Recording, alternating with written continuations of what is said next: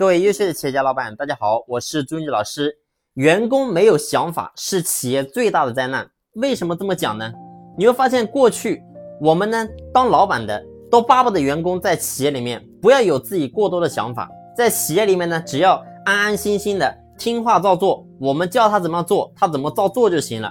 但事实上呢，你会发现，如果说一个员工他没有一点想法，没有一点梦想的时候，你会发现企业其实是没有任何战斗力的。为什么这么讲呢？因为你会发现，如果说一帮员工在企业，他做什么东西，他都不会去用脑去思考，也没有一个上进的心，他只是说我有一份工作，我能够养家糊口，我能够让自己有一点的收入。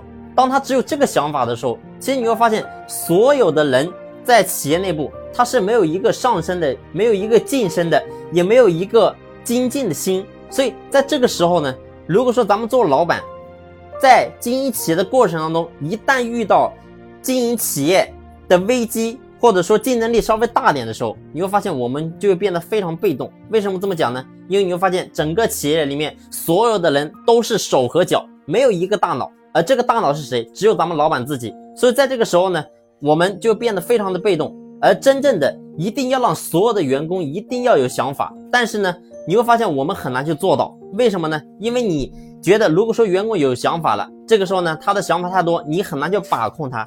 但是呢，这个其实在这个点就是一个老板段位的体现。如果说你的段位足够高，你能够随时，你能够让你的思想经济价值观，你能够远远超越他，你能够去驾驭他的时候，其实你会发现所有的东西都不会那么麻烦，也不会出现你所说的这种事情。所以。我们一定不要说去阻碍员工的成长，也不要说去扼杀了员工的梦想跟理想跟他的想法，一定让他有想法有追求。当一个人有想法有追求的时候，你会发现，其实，在企业他是非常有战斗力的。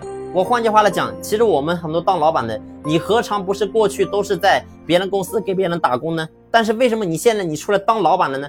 不就是因为你当时你有想法，你不甘于人后，你想活出个样子来给自己看，给家人看。给自己证明出来你是厉害的呢，所以我说人一定要有想法，而我们今天作为老板，一定不能去扼杀员工的想法，让他自己有想法，让他能够因为自己的想法能够活得越来越好。其实这个东西呢，也是我们老板价值的体现。好了，这一期的分享呢就分享到这里，感谢你的用心聆听，谢谢。